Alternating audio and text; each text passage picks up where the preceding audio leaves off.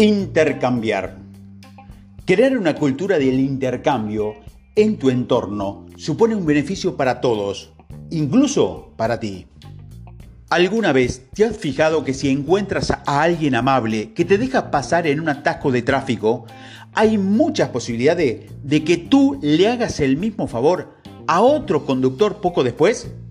No siempre, por supuesto, y en el lapso de tiempo es clave. Si pasas más de unos segundos entre el momento en que se es receptor de esa buena acción y la oportunidad de hacer el mismo favor a otro, las posibilidades de que lo hagas caen en picada.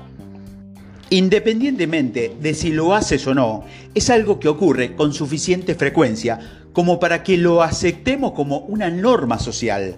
En cierto modo, es similar a la norma social de la reciprocidad. Decimos similar porque en sentido estricto no son exactamente lo mismo. El compañero de trabajo que invierte tiempo y recursos suplementarios para ayudarte lo hace con la expectativa, o al menos en cierta medida, de que le devuelvas el favor o haga lo mismo por él en el futuro. Del mismo modo, sería realista pensar que un vecino que se ofrece para vigilarte la casa mientras te vas de vacaciones, espera que tú le hagas el mismo favor la próxima vez que sean ellos los que se vayan de la casa.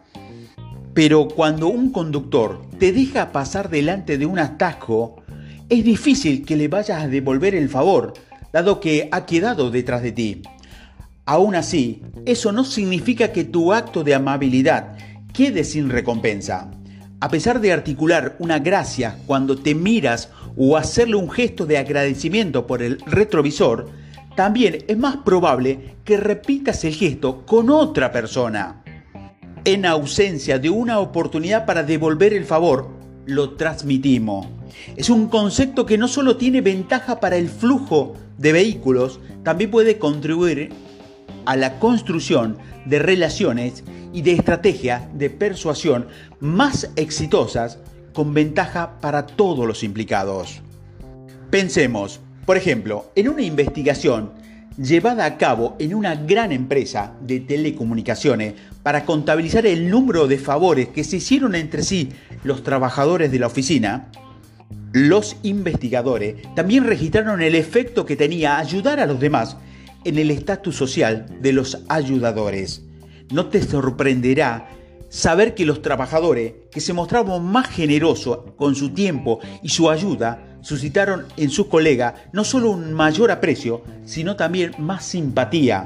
Sin embargo, en muchos casos eran personas mucho menos productivas que sus colegas.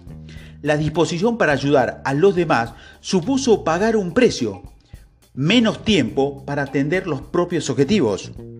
Afortunadamente, los investigadores consiguieron identificar una postura adoptada por un grupo selecto de empleados que parecían ser capaces de proporcionar ayuda a su colega, potenciar su estatus social y hacer ambas cosas sin que ellos tuvieran un efecto negativo en la consecución de sus propios objetivos.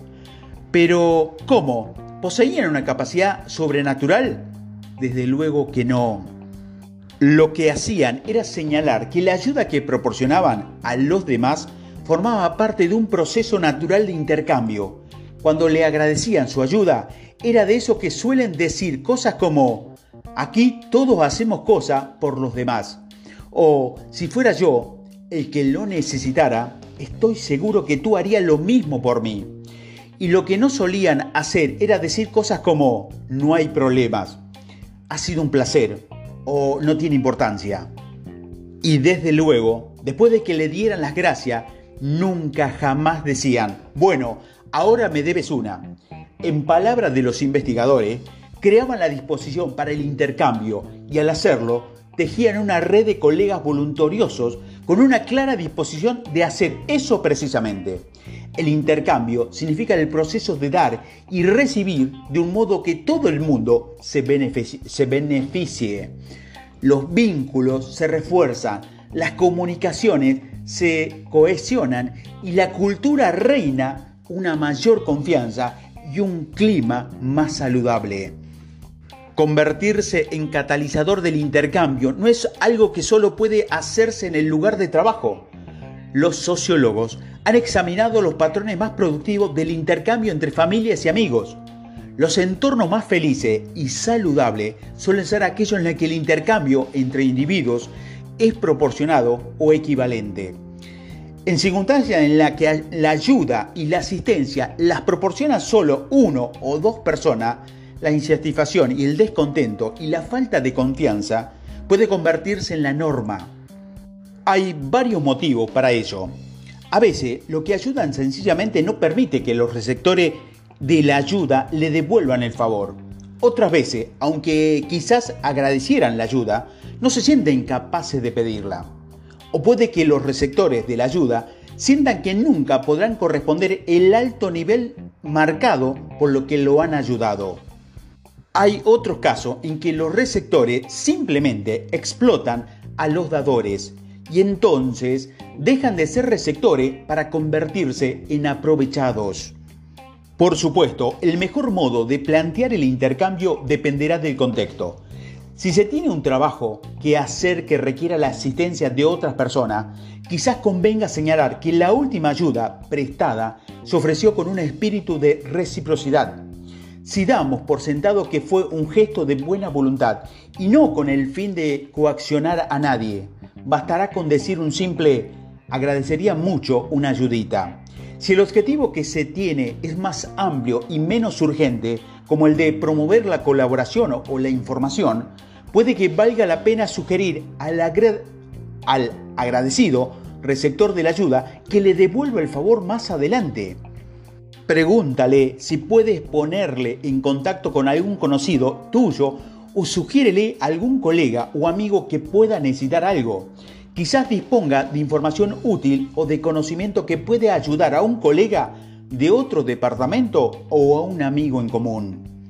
¿Y qué hay de los aprovechados? Sí, esos individuos siempre están dispuestos a aprovecharse de la buena voluntad de los demás sin pensar por un momento que el intercambio supone un movimiento en doble sentido. Nosotros sugerimos que en lugar de pedirle ayuda, se recurra a los aprovechados para pedirle consejo. Cuando lo hacemos, le estamos otorgando cierta forma de prestigio. Eso hace que se sientan importante y pueda que le ponga en disposición de ayudar. Por supuesto, en el campo de la persuasión nunca hay nada seguro, pero la mayoría de la gente suele responder favorablemente cuando se le pide un consejo incentivar una respuesta recíproca o que revierta en otra persona después de ofrecer ayuda puede marcar la diferencia entre un impulso que nos acerque a nuestro objetivo o un patrón que nos deje atascado en el tráfico de la vida. Consejos. Si tienes la sensación de que la gente suele aprovecharte de ti, quizás es que dices cosas como no es nada, demasiado a menudo. ¿Qué otra cosa podrías decir? Presta atención a la gente que te dice gracias. Lleva un diario de agradecimiento y observa si hay un equilibrio entre lo que das y lo que recibes. Busca maneras de responder a los favores recibidos haciendo favores a terceras personas.